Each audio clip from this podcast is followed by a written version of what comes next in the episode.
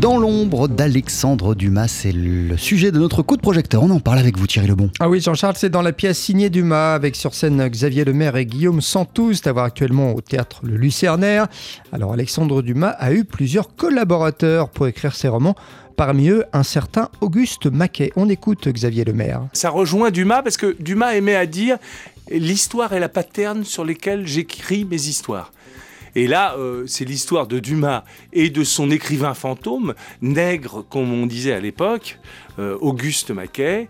Euh, nous sommes à la veille de la Révolution de 48 et d'un coup, pour une histoire de, billets mal, mal agencés, ils vont se démolir complètement. C'est ça qui est très très drôle dans cette pièce. D'un coup, Auguste Maquet va prétendre qu'il est lui-même Dumas. Et donc, euh, on, va révéler cette association, une, association très productive, puisqu'ils ont fait ensemble beaucoup de livres. On doit ce spectacle signé Dumas à deux auteurs. Oui, Cyril Gelli et Eric Roquette. Alors, ils ont vraiment conçu le spectacle en misant sur le réalisme, d'où cette question de savoir où euh, finalement est la part de réalité et de fiction dans Signé Dumas. La part de réalité et de fiction, c'est beaucoup de fiction.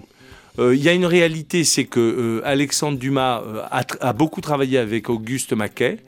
Et je pense que la, force des deux auteurs, Cyril Gély et Eric Roquette, c'est d'avoir, mm, par le truchement de parler d'Alexandre Dumas et d'Auguste Maquet, ils ont parlé d'un couple.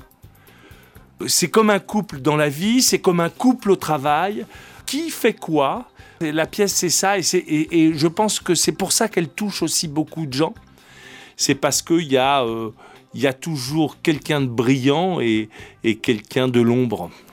Et la pièce est très forte là-dessus. Et ce sont deux comédiens différents qu'on retrouve euh, dans le spectacle. Ah oui, alors euh, c'est ce qui fait aussi son efficacité. Autant Xavier Lemaire est imposant, autant Guillaume Santou est discret au début du spectacle en tout cas, et même physiquement, eh bien les deux comédiens sont très différents. On allie les contraires.